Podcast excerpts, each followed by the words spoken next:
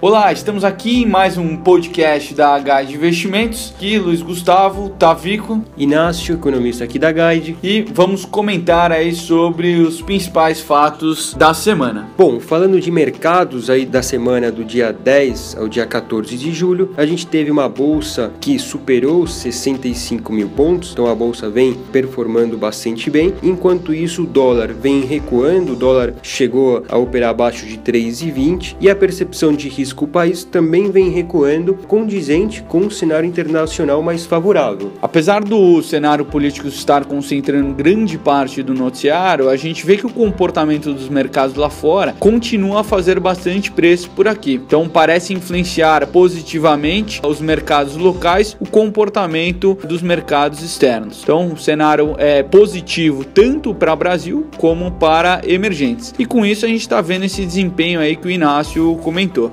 Agora, do lado da agenda macro, a gente pode destacar as projeções do mercado que tem piorado para a atividade em relação ao PIB desse ano. O mercado agora espera crescimento de 0,34% para esse ano e para o ano que vem 2% de expansão. Aliás, o FMI nessa semana revisou para baixo a sua projeção de PIB de 2018 de 1,7% para 1,3%. Então, a gente também vê lá fora revisões baixistas para o Brasil. Com relação à inflação, a gente continua vendo o mercado revisando para baixo as suas projeções. Se espera agora um IPCA de 3,38 para esse ano e para o ano que vem 4,24%, chamando a atenção aí que essa é a sexta semana seguida de revisões para baixo da inflação de 2017. Ainda no cenário local, a gente teve os dados de vendas do varejo que o IBGE divulgou sobre maio e a gente teve o Banco Central divulgando o índice IBCBR, também referente a maio, esse índice que compila aí os dados de atividade que vão saindo. Esses dados ficaram abaixo do esperado, então varejo e o índice do Banco Central ficaram abaixo do esperado, mostrando aí no curtíssimo prazo uma atividade que, embora tenha começado bem em 2017, já começa a mostrar alguma desaceleração. Bom, em relação ao cenário externo, o claro destaque foi o Banco Central americano. A presidente do Banco Central, a Yellen, foi no Congresso, fez um discurso mostrando preocupação com a inflação inflação ainda baixa. Então isso favoreceu mercados internacionais, dado que o Banco Central